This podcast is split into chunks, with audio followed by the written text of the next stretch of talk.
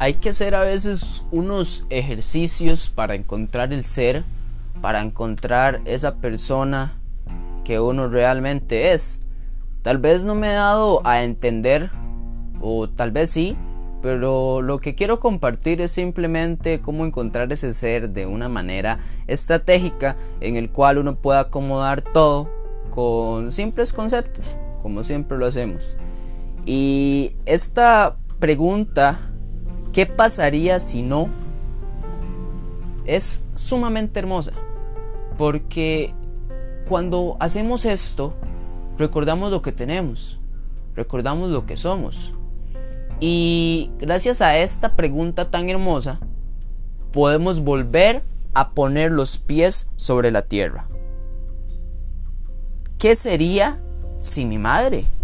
¿Qué sería si mi familia? Qué sería si mi padre, qué sería si mi novia, qué sería si mi abuelo, etcétera, etcétera, etcétera. Las posibilidades de qué sería, qué tendría sin son enormes.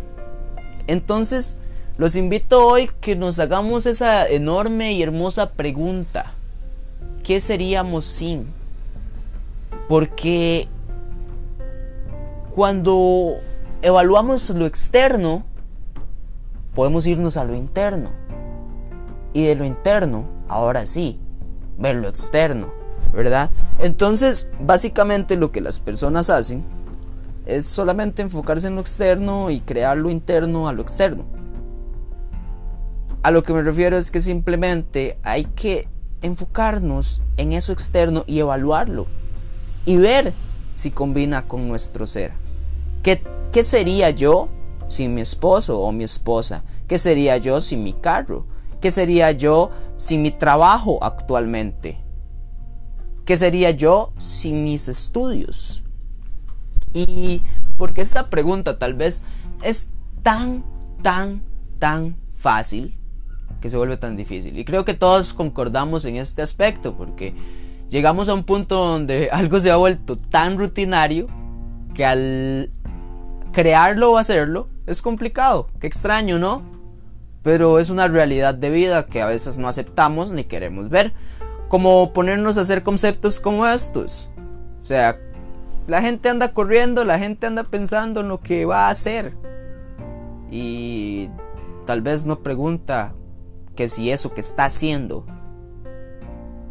es algo que podría vivir sin eso.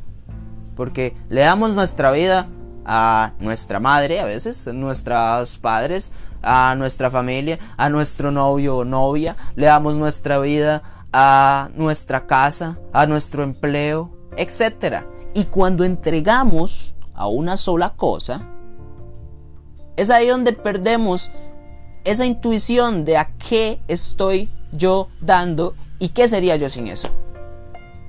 Absolutamente es una pregunta que debemos hacer a diario. No lo sé, Tal vez esa pregunta es algo sencilla para encontrar lo que realmente somos. Recordemos que el ser y estar, esa conjugación de yo soy y yo estoy, es sumamente importante. Porque es ahí donde encuentras el verdadero amor, el, verdadero ser, el verdadero éxito de la vida.